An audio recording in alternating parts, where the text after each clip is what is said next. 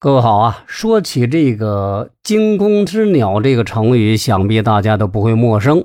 它的典故出自《战国策·楚策四》，原来是比喻用巧取胜，而现在更多的是用来形容一些担惊受怕的人，听到一点动静就惊慌失措的样子。不过啊，不知道大家有没有想过一个问题？那就是惊弓之鸟，真的只需要空拉弓弦就能把受伤的鸟从空中打下来吗？其实根本就没有这么简单。来听听台长给您细细说说。想要了解这个问题啊，我们就需要回顾一下惊弓之鸟的故事情节。在战国时候啊，魏国有一位名叫更磊的。神射手拥有百发百中的神奇技术。有一天，更磊啊和这魏王正在高台之上狩猎。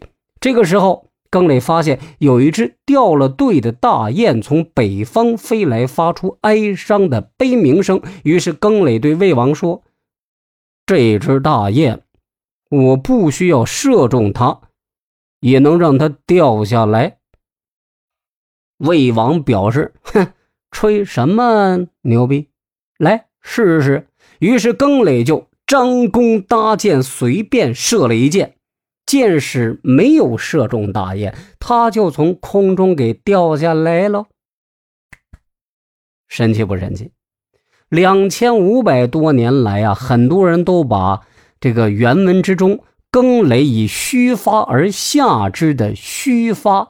理解为只拉弓不射箭的意思，但实际上正确的翻译应该是故意不射中目标。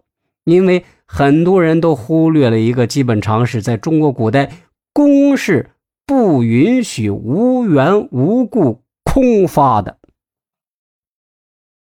大家知道，越是优秀的弓，拉开所需要的力量就越。而如果张弓搭箭的话，箭矢就会将弓箭所积蓄的能量全部带走。但是如果不使用箭矢，那什么情况啊？弓弦所积蓄的力量就会反弹回来，轻的情况下会毁掉一张良弓，严重的情况下甚至会伤害到射手本身。那更雷呀，他是一个职业的弓箭手，而且是不发不中，当然知道这一常识啊。因此，虚发一词应该翻译为不射中目标。现代汉语成语之中的“箭无虚发”也是同样的意思。因此，在当时，更磊能够射落惊弓之鸟，并不是没有射箭，而是故意。没有瞄准目标而已。